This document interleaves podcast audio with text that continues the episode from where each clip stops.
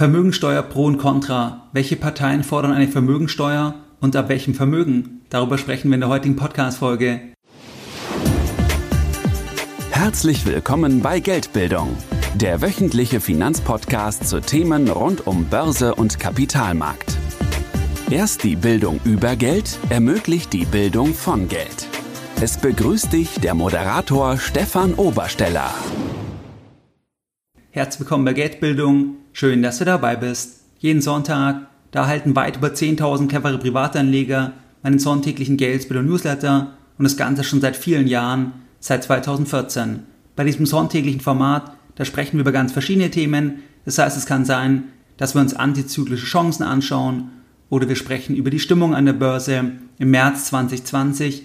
Da hatte ich zum Beispiel im allgemeinen Newsletter auf die Rekordpanik hingewiesen, die wir damals an den Märkten einfach gesehen haben. Das konnte man an der Volatilität sehen. Da hatten wir neue Höchststände und das ist natürlich eine Chance, weil Panik, das ist unser Freund als langfristiger Anleger, als cleverer Geldbilder und solche Themen erfährst du dann einfach im Newsletter. Das heißt, wenn die Panik mal wieder sehr, sehr hoch sein sollte in einer bestimmten Assetklasse oder vielleicht auch in fast allen Assetklassen, dann werden wir auch darüber sprechen und dann wirst du auch sehen oder es als Chance dann möglicherweise für dich erkennen können. Das heißt, solche Themen besprechen wir, aber auch Themen wie, was machen Großanleger? Sind die eher auf der Käuferseite oder sind die eher auf der Verkäuferseite? Oder wir sprechen auch über Edelmetalle oder über ETF-Sparpläne. Das heißt, solche Sachen erwarten dich jeden Sonntag und du wirst immer wieder auch Angebote bekommen von Geldbildung. Das heißt, für Seminare, wo du weiterführende Informationen bekommst, wenn du noch detaillierter reingehen möchtest, wenn du einfach noch mehr erfahren möchtest zum Thema der persönlichen Geldanlage, dann wirst du dort Angebote erhalten. Das heißt, wenn dich diese Themen interessieren und wenn du jetzt dort noch nicht dabei bist, dann schließe dich uns gerne an. Das Ganze ist für dich kostenfrei und du kannst dich ganz einfach anschließen und zwar indem du einfach auf geldbildung.de gehst und dich dort dann auf der Startseite mit deiner E-Mail-Adresse für das sonntägliche Format von Geldbildung einträgst. In der heutigen Podcast-Folge, da möchte ich mit dir über ein sehr spannendes Thema sprechen, über ein sehr kontrovers diskutiertes Thema sprechen, über ein Thema, was in den letzten Wochen und Monaten auch sehr, sehr stark in den Medien ist, im Zusammenhang mit den bevorstehenden Bundestagswahlen in Deutschland. Da geht es ja hier um das Thema, dass mehrere Parteien in Deutschland, die fordern eine Wiederbelebung der Vermögensteuer und deswegen nehmen wir uns heute mal dieses Thema vor. Wir schauen uns an, welche Parteien fordern eine Vermögensteuer, ab welchem Vermögen. Wir schauen uns auch nochmal an, wann gehört man eigentlich zu den Reichsten in Deutschland und dann sprechen wir auch darüber, was fordern die Parteien. Also sagen die ab 500.000 Euro, dass das Eigenheim schon besteuert wird, ab 2 Millionen Euro, ab 10 Millionen Euro. Was ist eigentlich mit dem Thema der Familienbetriebe? Weil die können ja auch sehr viel wert sein, aber das Geld hat man ja nicht zwingend auf dem Konto. Das heißt also, wie positionieren sich hier die Parteien? Das besprechen wir und wir schauen uns auch einige Argumente an, die dafür sprechen. Also was sagen Parteien, die das befürworten und was spricht vielleicht auch dagegen. Das heißt, das sind die Themen, die dich heute erwarten in dieser Podcast-Folge. Und wenn wir jetzt mal einsteigen und uns das Thema der Vermögenssteuer anschauen, dann geht es ja hier bei dieser Steuer einfach um die kontinuierliche, um die fortlaufende Besteuerung von Vermögen, wobei das Vermögen halt dann definiert wird, ab wann das ein hohes Vermögen ist aus Sicht der Politik und dann muss man wirklich jedes Jahr einen bestimmten Prozentsatz auf dieses ähm, Vermögen dann an Steuer bezahlen. Davon abzugrenzen ist dann die Vermögensabgabe. Das heißt, dass die Politik sagt, wir sind in einer Sondersituation, wir sind in einer Sonderlage und jetzt muss einmalig einfach etwas abgegeben werden von denen, die die Politik als reich definiert. Das wäre dann die Vermögensabgabe, das heißt die einmalige Abgabe auf den aktuellen Vermögensbestand und eben nicht kontinuierlich im Rahmen von der Vermögenssteuer, wobei zum Beispiel die Linke, die fordern dann einfach beides. Eine Vermögensteuer gibt es derzeit nur noch in wenigen OECD-Ländern, zum Beispiel in Frankreich, der Schweiz und in Norwegen. In den meisten Ländern, da werden ja noch weitere vermögensbezogene Steuern erhoben. Das heißt, es ist auch die Frage, was definiere ich eigentlich als Vermögensteuer? Weil Vermögen wird ja schon über verschiedene Ebenen besteuert. Natürlich haben wir auch dann die Besteuerung der Erträge von Vermögen, wenn du zum Beispiel Mieteinnahmen hast oder wenn du Aktienvermögen hast, wenn du Dividenden hast oder wenn du Kursgewinne realisierst, dann besteuerst du ja die Erträge, aber du besteuerst in vielen Fällen auch in irgendeiner Art regelmäßig oder unregelmäßig oder einmalig eigentlich das Vermögen. Und zwar sind es dann so Steuern wie die Grundsteuer oder auch die Grunderwerbsteuer oder auch dann die Erbschaftssteuer. Das heißt, dort hast du ja auch schon eine Art Vermögensteuer. Das heißt, das ist auch dann das Thema, wie definiere ich eigentlich eine Vermögensteuer. Das Thema der Vermögensteuer ist nicht neu.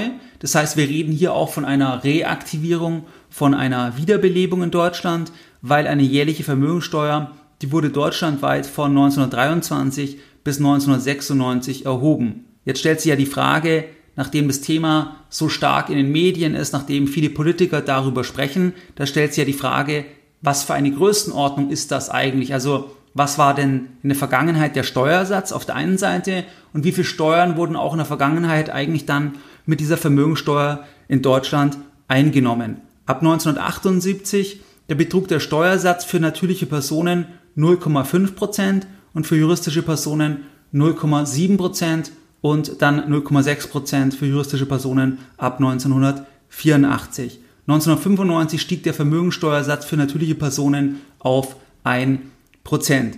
Wenn wir uns mal anschauen, was ist eigentlich dann die Bedeutung für den Haushalt, da ist es so, dass natürlich da Einnahmen generiert worden. Es steht natürlich dann dem gegenüber der Erhebungsaufwand, aber es wurden Einnahmen generiert, zum Beispiel in den 50er und 60er Jahren. Da lag das Aufkommen der Vermögensteuer bei etwa 0,4 Prozent des Bruttoinlandsproduktes und dies würde heute jährlich ungefähr 15 Milliarden Euro entsprechen.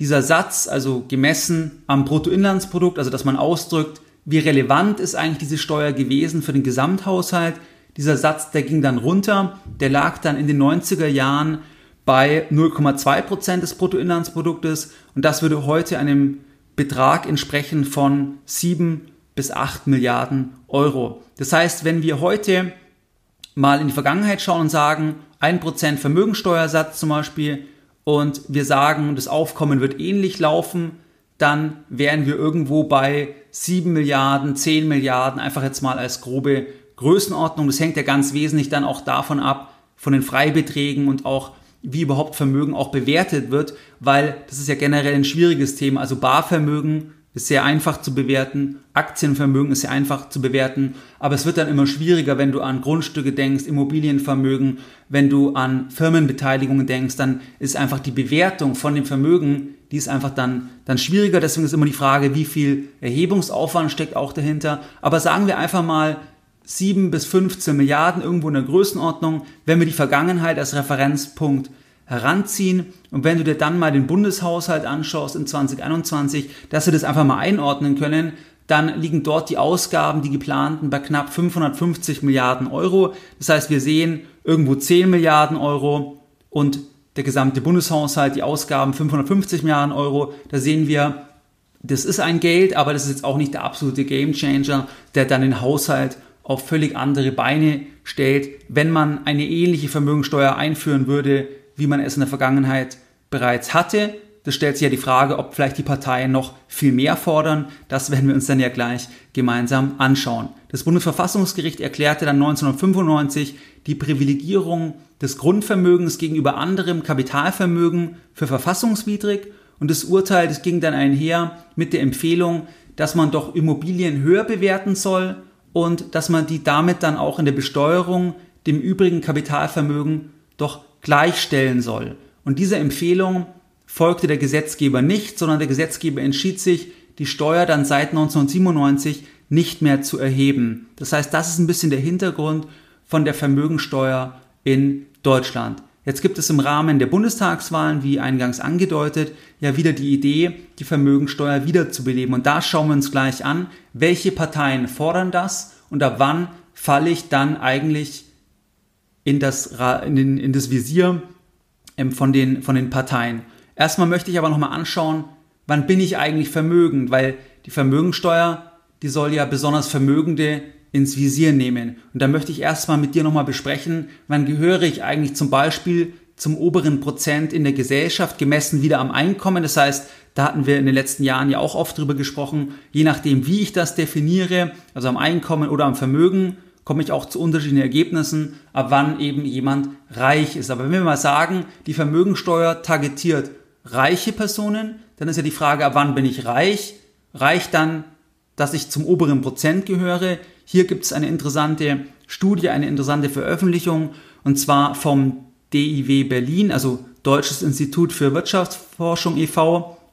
Die haben hier eine Veröffentlichung getätigt am 15.07.2020 und bei dieser Veröffentlichung, da ging es dann um das Thema, oder bei der Studie besser gesagt, da ging es dann um das Thema der Vermögenskonzentration in Deutschland. Und hier haben die Autoren versucht, über eine Zusatzstichprobe im Bereich hoher Vermögen auch die Datenlücke, die man vielleicht bei anderen Befragungen hatte, also im Bereich der vermögenderen Personen, dass man versucht hat, hier diese Datenlücke zu schließen und dass man ein vollständigeres Bild dann bekommt. Gleich möchte ich das dann mit dir besprechen. Grundsätzlich muss man natürlich sagen, dass am Ende das niemand ganz genau weiß, weil am Ende weiß ja auch der Familienunternehmer gar nicht ganz genau, was sein Vermögen ist, weil er weiß ja gar nicht, was seine Firma ganz genau wert ist, weil er würde das ja nur dann wissen, wenn er die Firma ganz konkret verkaufen würde. Das heißt also, all diese Statistiken, die du dazu liest, also ab wann ist jemand vermögend, ab wann ist jemand reich, die genauen Grenzen, das ist immer nur als Orientierung zu verstehen weil eben Vermögen viel schwieriger ist zu erfassen im Vergleich zu zum Beispiel Einkommen. Beim Einkommen ist es ja klar, da habe ich schwarz auf weiß,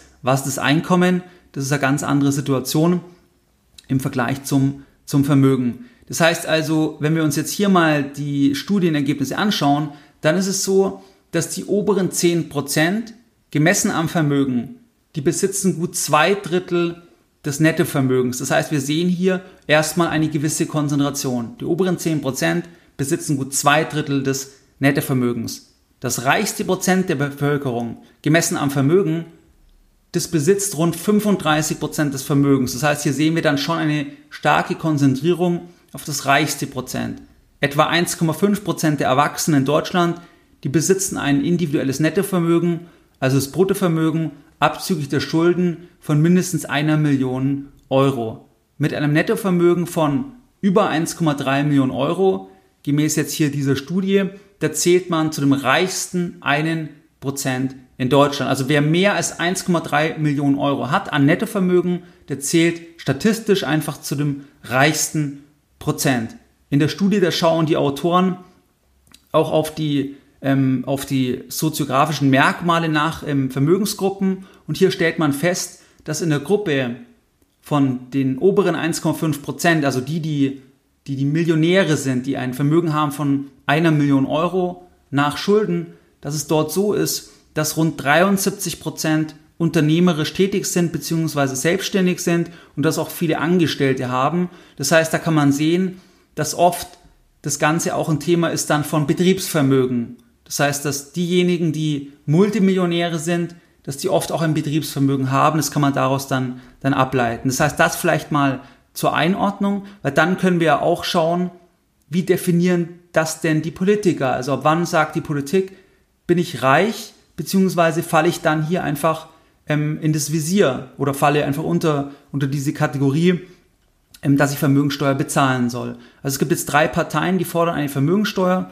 Das ist die Linke, die Grünen und die SPD. Wenn wir erstmal mit der Partei starten, die das Ganze am konkretesten ähm, ausformuliert hat, dann ist es die Linke und die Linke, die fordert eine Vermögensteuer und eine einmalige Vermögensabgabe zur Bewältigung der Corona-Krise.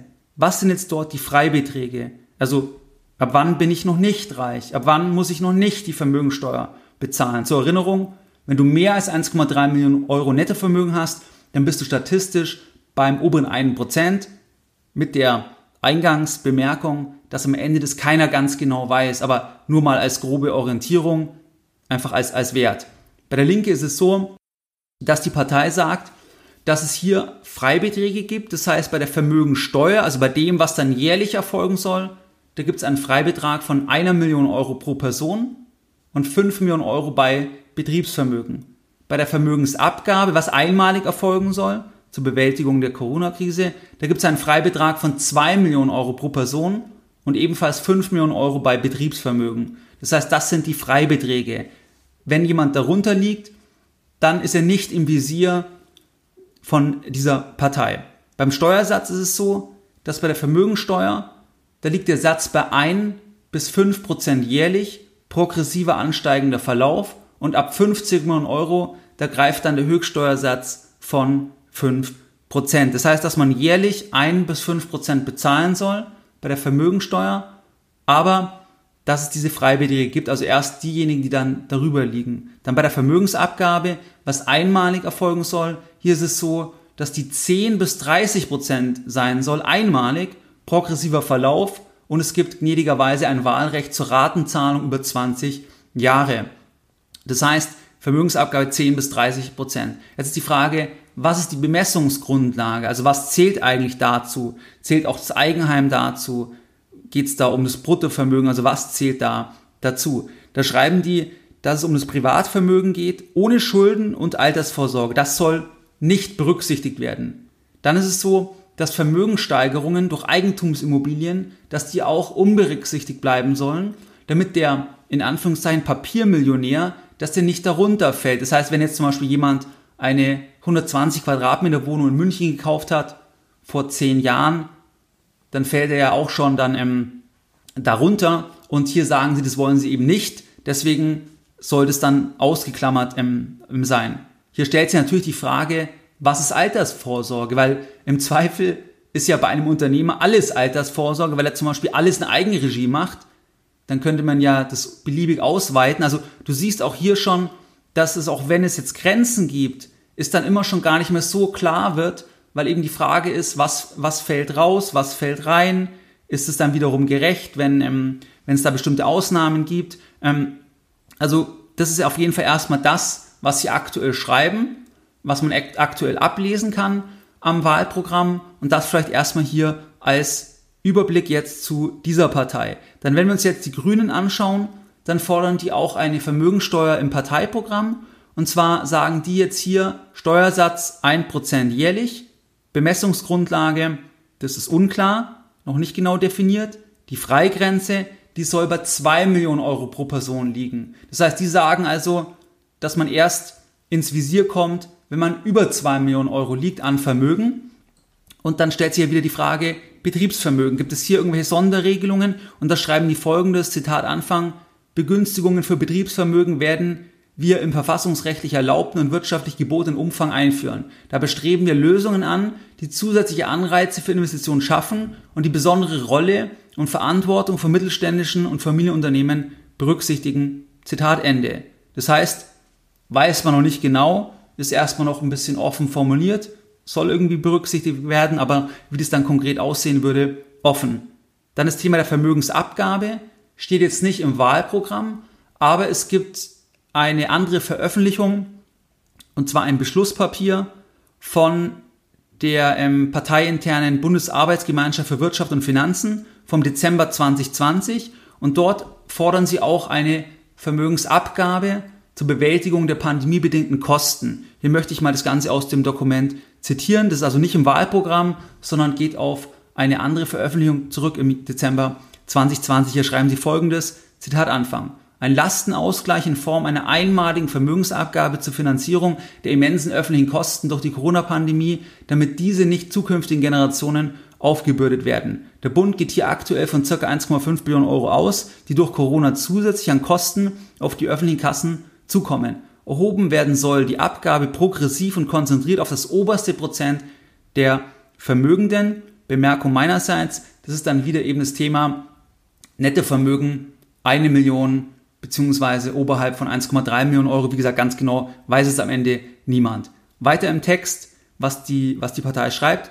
Die einmalige Vermögensabgabe kann zusätzlich begründet werden durch die Rettung von Vermögen durch die Allgemeinheit während der Finanzkrise von 2008 und durch die gefährliche Ungleichverteilung und deren Effekte auf unsere Demokratie. Ihre Einnahmen sollen zur solidarischen Finanzierung öffentlicher Güter genutzt werden, worunter auch eine Entschuldung bzw. Entlastung strukturschwacher Kommunen gehören kann. Nicht verwendet werden sollten die Einnahmen zur Verlängerung ökonomisch fragwürdiger Corona-Maßnahmen wie der Umsatzsteuersenkung. Zitat Ende.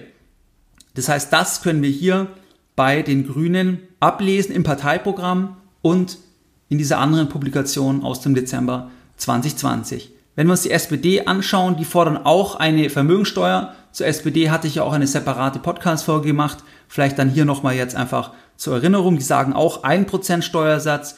Dann das Thema Bemessungsgrundlage. Die Bemessungsgrundlage, die ist unklar. Die SPD spricht von sehr hohe Vermögen Bei den Freibeträgen, da ist es so, da spricht die SPD von hohe persönliche Freibeträge, auch unklar. Und bei den Betriebsvermögen, da schreibt die SPD zu der Anfang, wir stellen sicher, dass mit der Vermögensteuer keine Arbeitsplätze gefährdet werden. Die Grundlage von Betrieben wird bei der Vermögensteuer verschont. Dann findet man hier auch noch weitere Informationen. Wenn man in die Vergangenheit schaut, also dass man vielleicht mal überlegt, wie haben die das in der Vergangenheit definiert, das Thema sehr hohe Vermögen, hohe persönliche Freibeträge, weil das ja erstmal jetzt keine, keine genaue Zahl ist. Und zwar ist es dort so, dass in einem Beschluss der Partei aus 2019, da war der Plan etwas konkreter ausformuliert und demnach versteht die SPD unter einem hohen Freibetrag 2 Millionen Euro für Ledige und 4 Millionen Euro für Verheiratete und der damalige Plan sah einen Stufentarif von 1 bis 2 Prozent vor. Das heißt, dass einfach das auch noch weiter ansteigt, so wie es ja zum Beispiel auch ähm, ähm, bei, den, ähm, bei den Linken ist. Das heißt also, das vielleicht hier zum Thema SPD. Das heißt, bei den drei Parteien sehen wir, dass irgendwo starke Schultern, wie es ja oft genannt wird, dass die definiert werden ab einer Million Euro Nettovermögen, da fängt es an, teilweise ist es ein bisschen höher und dass der Steuersatz irgendwo bei 1% liegt, bei in der Regel aber auch bis 5% gehen kann, wie wir es ja bei einer Partei haben. Wenn wir uns jetzt mal anschauen, was spricht eigentlich dafür und was spricht eigentlich dagegen? Vielleicht starten wir mal mit den Argumenten dafür. Das heißt, wenn wir sagen, ja, wir wollen eine Vermögensteuer und was sind dort Argumente und die Liste, die ich hier nenne, die Argumente, die ich hier nenne, das ist nicht abschließend. Im Prinzip, je nachdem, auf was man sich da fokussiert, kann man natürlich das beliebig noch ausweiten, aber einige Punkte möchte ich mal mit dir besprechen. Ein Hauptargument ist natürlich das Thema, dass es einfach ein Gebot der Steuergerechtigkeit ist. Das heißt, starke Schultern sollen mehr tragen und wenn jemand ein Nettovermögen hat von oberhalb von 1,3 Millionen Euro, dann ist man gemäß jetzt dieser Studie, dann gehört man zum oberen einen Prozent, dann gehört man ja zu den starken Schultern gemessen am Vermögen und dann kann man doch auch einfach hier noch mehr tragen und dann ist es doch einfach nur gerecht, wenn hier dann jene Personen, die einfach mehr Geld haben, mehr Vermögen haben, dass sie einfach doch auch mehr bezahlen sollten. Also das ist eigentlich ein zentrales Argument, was man dann auch in den Parteiprogrammen empfindet, immer das Thema der Gerechtigkeit. Dann ein zweiter Punkt, das könnte eine Argumentation sein, dass man sagt, dass die Asset Inflation der letzten zehn Jahre, vor allem aber auch der letzten 24 Monate, wenn wir vom März ähm, oder der letzten 18 Monate, wenn wir vom März 2020 weggehen, dass diese Asset Inflation, also diese, diese Stimuli, also die Geldpolitik, aber auch die Fiskalseite, dass das am Ende auch zu einem leistungslosen Vermögenszuwachs geführt hat, bei jenen, die Assets halten. Zum Beispiel bei jenen, die einfach Immobilien halten, die Grundstücke halten in guten Lagen, die haben einfach extrem profitiert. Da sind die Werte extrem nach oben gegangen und das ist ja leistungslos und das soll jetzt einfach im Rahmen von der Vermögensteuer zumindest ein bisschen abgeschöpft werden und das kann doch nur gerecht sein. Also das könnte so eine zweite Argumentation sein, also einfach über das Thema der Leistungslosigkeit durch die Asset Inflation. Dann ein dritter Punkt, das könnte eine Überlegung sein, dass man sagt, eine hohe Vermögensungleichheit und die hat zugenommen, das sagen auch die Autoren von der Studie und auch wenn man jetzt die letzten 18 Monate anschaut, dann hat die Vermögensungleichheit massiv zugenommen, einfach wegen der Asset Inflation. Das ist auf jeden Fall Fakt und dann können wir ja dann begründen, dass man sagt, diese Vermögensungleichheit, das schädigt ja auch die Chancengerechtigkeit. Das heißt, wenn wir eine Vermögensteuer einführen, dann ist es doch so, dass wir die Vermögensungleichheit reduzieren und dadurch auch wieder ein Stück weit Chancengerechtigkeit herstellen. Das heißt also, das kann doch auch nur richtig sein, dann eine Vermögensteuer einzuführen. Was könnten noch weitere Punkte sein? Dann könnten wir auch sagen, dass zum Beispiel diese Konzentration der Vermögen bei wenigen, dass das auch den politischen Prozess verzerrt, weil am Ende natürlich diejenigen in unserem System, die über viele oder über große finanzielle Ressourcen verfügen, die können auch Einfluss nehmen, weil sie zum Beispiel Spenden geben können, aber auch über Lobbyismus. Das heißt, dass das dann auch einfach den Prozess verzerrt und deswegen braucht man eine Vermögensteuer, damit man das Ganze hier irgendwo wieder in den Griff bekommt und diese Verzerrung rausbekommt. Das kann man teilweise auch als Argument lesen. Dann könnte man auch sagen, dass das Thema vom Zinseszins, also dass wir hier eine gewisse Akkumulationsdynamik haben. Das heißt, wenn ich 100.000 Euro habe, ist es einfacher auf 200.000 zu kommen wie von 0 auf 100.000 oder von einer Million auf 2 Millionen ist es einfacher wie von 0 auf eine Million. Das heißt, dass man hier einfach diese Dynamik ein bisschen reduziert, indem er eben Vermögen konstant besteuert und dadurch hier einfach das ein bisschen, bisschen abbremst, dass diejenigen, die eben schon Vermögen haben, dass die immer schneller nach oben kommen ähm, durch diese, die, diese Dynamik. Und hier gehen wir einfach rein mit der, mit der Vermögensteuer. Also das, das könnte auch ein weiterer Punkt sein.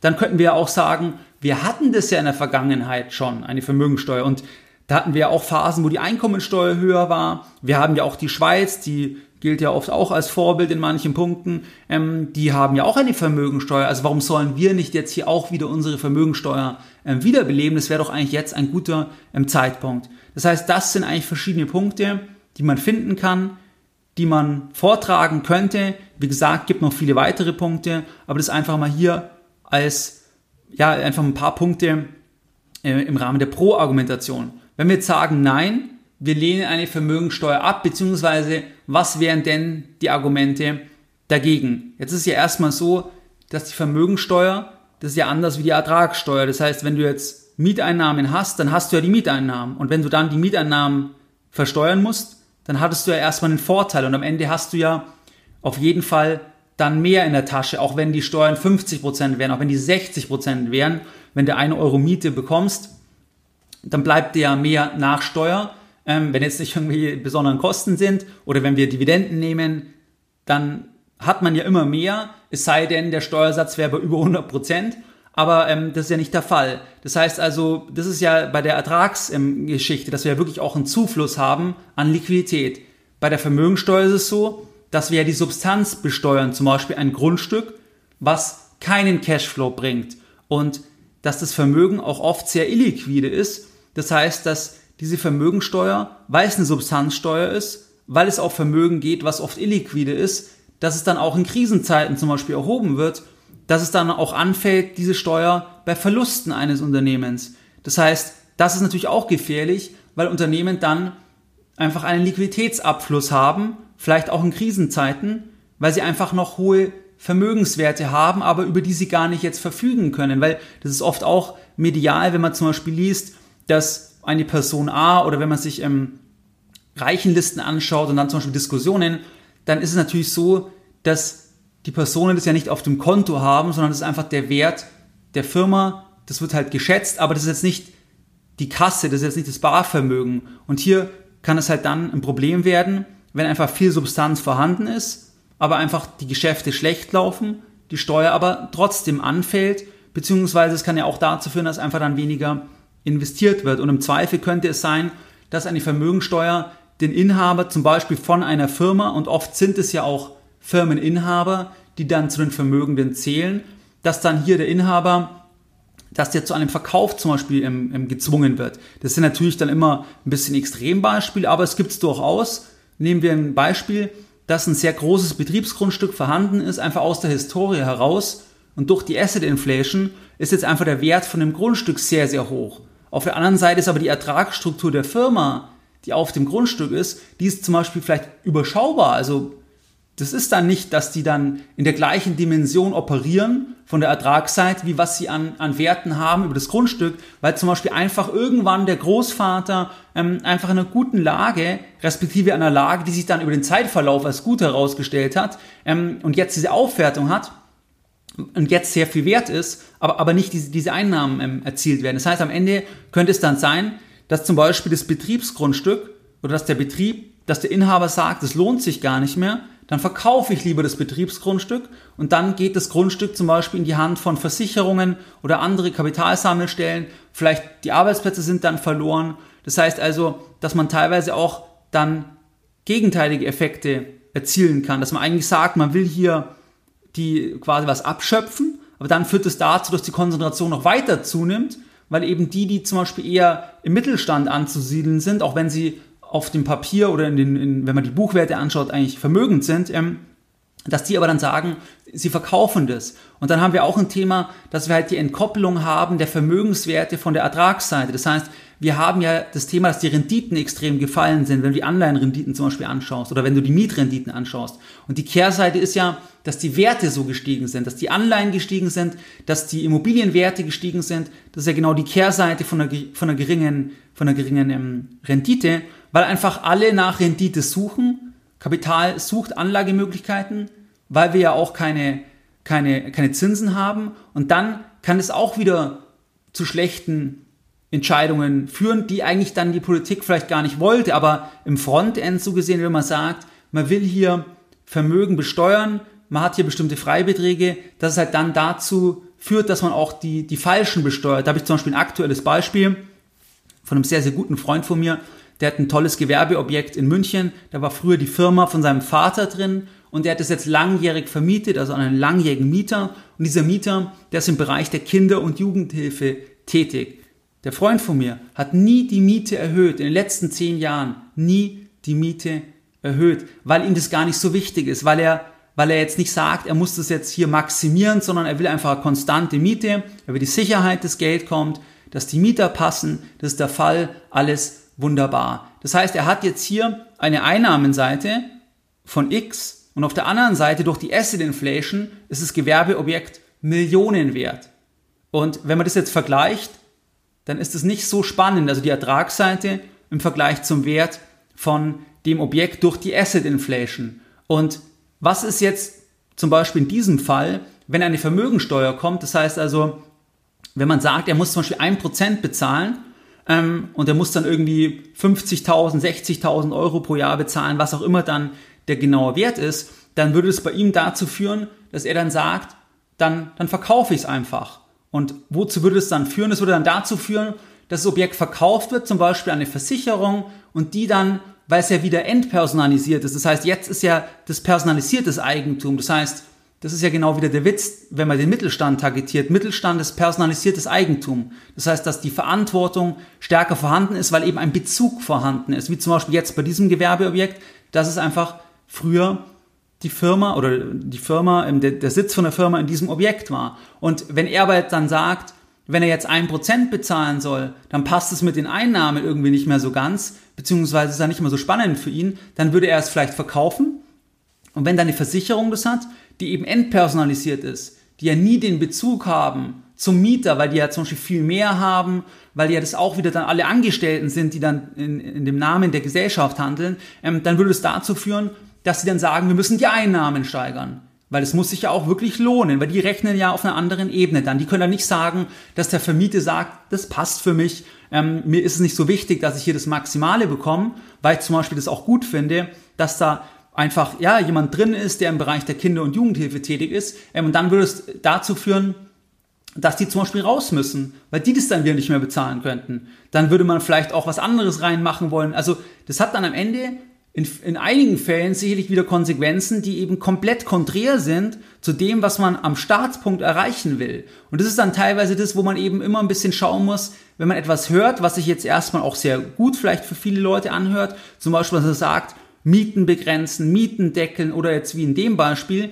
dass vielleicht am Ende ärgerlicherweise auch gegenteilige Sachen erreicht werden, weil genau sind ja auch viele Mittelständler, dass sie zum Beispiel dass es eben keine Miethaie sind in dem Sinne, sondern dass die gerade eben verantwortungsvolle, langfristige Beziehungen pflegen. Und natürlich sind die auf dem Papier dann reich im Sinne, dass sie zum Beispiel Multimillionäre sind, aber das Kapital ist gebunden, das Kapital dient auch der Gesellschaft, weil eben das Kapital arbeitet. Und zwar in dem Objekt, dass eben dort dann zum Beispiel Kinder drin sind, ähm, die beschult werden, die unterstützt werden. Oder bei, bei einer Firma, dass dort Mitarbeiter tätig sind, die eben Produkte fertigen, Dienstleistungen fertigen, die verkauft werden, die andere Probleme lösen, wo an vielen anderen Stellen dann auch wieder im Steuern ähm, bezahlt werden. Das heißt also, man muss dann immer das ein bisschen in den breiteren Blick nehmen und auch, auch ob dann die, die Schwellenwerte, ob das dann das Richtige ist. Also wen erreiche ich dann eigentlich im, im damit, wenn ich eben bestimmte Schwellenwerte im setze?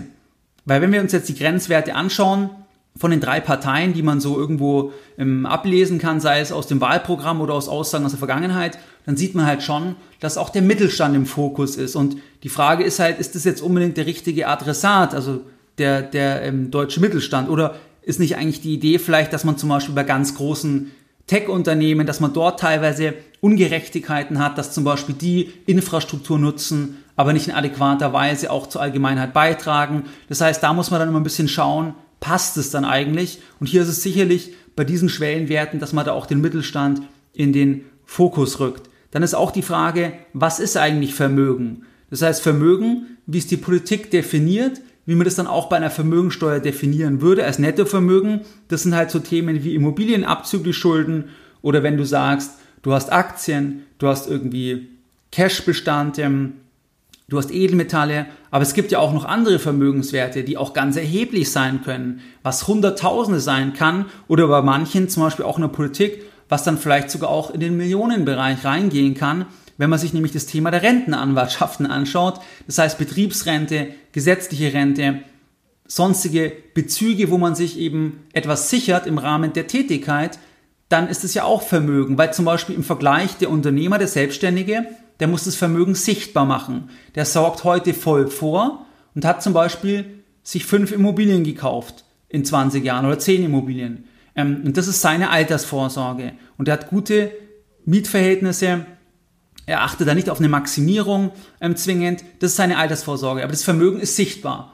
Das fällt dann unter die Vermögensteuer. Auf der anderen Seite, jemand, der zum Beispiel ganz große andere Ansprüche hat, das sieht man wieder nicht, das wird dann dort nicht berücksichtigt. Das heißt also, das ist auch ein bisschen die Frage, wie definiere ich eben Vermögen, wie erfasse ich Vermögen und da sehen wir das ja auch in der Politik, dass dort zum Beispiel ja hohe Ansprüche generiert werden, aber diese Ansprüche sind nicht Teil des, des gegenwärtigen Vermögens von den, von den jeweiligen Personen.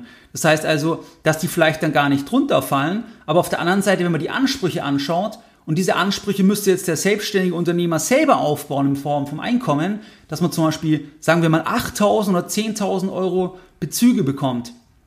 Dann, dann, dann muss ich ja ein Millionenvermögen haben, damit ich diese, diese Einnahmen habe. Also da muss ich ja mehrere Millionen haben, dass ich das zum Beispiel an Mieteinnahmen generieren kann. Und ähm, das Vermögen ist aber sichtbar. Das würde dann besteuert werden. Und auf der anderen Seite, ähm, jetzt zum Beispiel jemand in der Politik, der diese Einnahmen hat, der würde sagen, ich, das, ich bin ja nicht der Reiche, also in meiner eigenen Definition wieder, weil, weil es ja eben mit, äh, um das sichtbare Vermögen geht. Also das ist auch ein bisschen, wo man differenziert dann, dann sehen kann. Und dann auch das Thema, es gibt natürlich bereits genügend Steuern auf Vermögen. Es gibt schon die Grundsteuer, Grunderwerbsteuer, Erbschaftssteuer. Das heißt es ist nicht so, dass jetzt, dass es jetzt gar keine Steuer auf, auf Vermögen ähm, ähm, gibt. Dann ist es so, dass es auch zum Beispiel eine Aussage gibt, vom, ähm, von dem Familienunternehmer e.V. Und zwar sagen die, dass 71 Prozent der Familienunternehmer, die würden gemäß den angekündigten Steuererhöhungen, da würden die ihre Investitionstätigkeit stark bzw. sehr stark einschränken. Das heißt, dass das ja dann auch wieder ausstrahlt auf andere Anspruchsgruppen, zum Beispiel auf Mitarbeiter. Man stellt weniger Mitarbeiter ein. Ähm, oder man investiert weniger, zum Beispiel man erweitert die Firma nicht, ähm, baut noch ein Gebäude hin, wo ja auch wieder andere dann davon profitieren. Das heißt also, das hat auch dann verschiedene Effekte möglicherweise. Dann ist es so, dass natürlich auch die Steuern schon sehr hoch sind, Sozialabgaben hoch sind, Strompreise sind hoch. Also das ist ja nicht so, dass es dann ähm, ein absolutes, dass man da in einem, in einem Nullsteuerbereich im, im unterwegs ist. Dann ist es so, dass die Einnahmen aus der Vermögensteuer in der Vergangenheit, die sind auch jetzt nicht in einer, einer riesigen Größenordnung gewesen. Und da muss man natürlich auch überlegen, ob der Aufwand der Erhebung, ob das passt. Weil die Frage ist, wie viel Prozent der Einnahmen gehen dann für die Erhebung drauf? Und da gibt es unterschiedliche Aussagen. Vielleicht sind es 20 Prozent, 30 Prozent. Manche sagen, es ist auch noch mehr. Ähm, und es geht dann einfach wieder auf das Problem zurück. Was ist Vermögen? Was ist ein Betrieb wert? Und dann kann man natürlich das auch anders sehen, Rechtsmittel einlegen. Das heißt, da ist man vielleicht dann auch wieder hier in einem, in einem bestimmten Verwaltungsaufwand. Und wenn man jetzt in die Schweiz schaut, da ist natürlich so, dass man sich immer einzelne Sachen raussuchen kann. Aber auf der anderen Seite haben die natürlich auch andere Einkommensteuern, andere Unternehmenssteuern. Das heißt, dass die dort niedriger sind. Und dann ist natürlich nicht ganz so einfach zu sagen, dass man das jetzt nur hier über die, ähm, ähm, über die Vermögensteuer vergleicht. Das heißt also, das wären so Argumente dagegen. Aber wie du siehst, es gibt Argumente dafür, wenn man auf diese sich konzentriert, diese hervorhebt, dann ähm, mag das einige überzeugen, aber es gibt auch viele Argumente dagegen, wo man auch sehen kann, dass eben beabsichtigte Ziele, dass die möglicherweise konterkariert werden. Und aus meiner Sicht ist gerade auch das Thema, dass man einfach hier den Mittelstand in den Fokus nimmt, weil einfach die Freigrenzen, auch wenn es natürlich statistisch gesehen also, dass man sagt, statistisch ist man bei einem Vermögen von oberhalb von 1,3 Millionen Euro bei dem oberen 1%, dann ist es doch so, dass hier die Freigrenzen noch zu niedrig sind, um wirklich auch den Mittelstand im, im zu schützen, weil einfach durch die Asset Inflation alleine schon Betriebsgrundstücke, ja, wenn man da einfach dann, vor allem jetzt in Süddeutschland, dann relativ schnell auch darüber ist. Und da geht es ja nicht dann um eine Neiddebatte, weil das Grundstück wird ja verwendet, weil da eine Firma draufsteht, weil, weil da Menschen arbeiten. Ähm, und, und deswegen denke ich, sollte man da nicht dann zu stark über diesen, über diesen Neidaspekt gehen. Aber, aber das wären jetzt mal einige Punkte dafür und dagegen. Schau dir gerne auch nochmal die Parteiprogramme an. Überleg dir einfach selber, was überzeugt dich mehr? Hast du noch weitere Argumente beispielsweise, wo du sagst, das ist für dich ausschlaggebend? Das, das ist eigentlich die Idee jetzt von dieser Podcast-Folge gewesen, einfach mal einen Anreiz zu geben, da selber nochmal ähm, darüber nachzudenken. Wie du es gewohnt bist, da möchte ich auch jetzt heute noch mal ganz kurz mit dir über die Lessons Learned sprechen. Und zwar haben wir uns heute unterhalten über die Vermögensteuer. Also wir hatten sehr lange eine Vermögensteuer in Deutschland. Die lag irgendwo zwischen 0,5% und 1%. Am Ende war es so, dass der Anteil am Bruttoinlandsprodukt, der war jetzt nicht so groß, der lag irgendwo bei 0,2%, 0,4%. Das heißt, wir liegen dann da irgendwo bei Einnahmen zwischen 7 und 15 Milliarden Euro. Wenn wir sagen würden, dass das wieder genau so kommen würde, wie das auch in der Vergangenheit der Fall gewesen ist. Das Ganze ist dann gekippt worden vom Bundesverfassungsgericht wegen einer Ungleichbehandlung vom Grundvermögen und der Gesetzgeber hat dann seit 1997 die Vermögensteuer nicht mehr erhoben. Jetzt soll das Ganze wieder kommen. Grundsätzlich ist es so, oder ist es in, in der Diskussion, grundsätzlich ist es so, dass man bei einem Vermögen von über 1,3 Millionen Euro, da gehört man zu dem reichsten 1% in Deutschland. Und wir haben gesehen, die Linke, die Grünen und die SPD, alle drei fordern eine Vermögensteuer und die Linke fordert auch noch eine Vermögensabgabe, eine einmalige. Die Grünen, da ist es so, die haben das in der Vergangenheit mal in einem Dokument genannt, das Thema der Vermögensabgabe. Ansonsten im Parteiprogramm sagen sie hier nur das Thema Vermögensteuer, 1% pro Jahr. Und auch die SPD, die sagen auch 1% pro Jahr mit noch eher offenen Punkten in Bezug auf die Freibeträge und auch ab wann gilt das Vermögen als hoch im Sinne der SPD. Das heißt, das waren ein bisschen Themen, die wir heute besprochen haben, auch mit den Pro- und Kontra-Argumenten, die ich jetzt nicht wiederholen will. Und ähm, wie du es gewohnt bist, da möchte ich auch heute die Podcast-Folge wieder mit einem Zitat beenden. Und zwar heute ein Zitat von Wolfram Weidner. Politik machen, den Leuten so viel Angst einjagen, dass ihnen jede Lösung recht ist.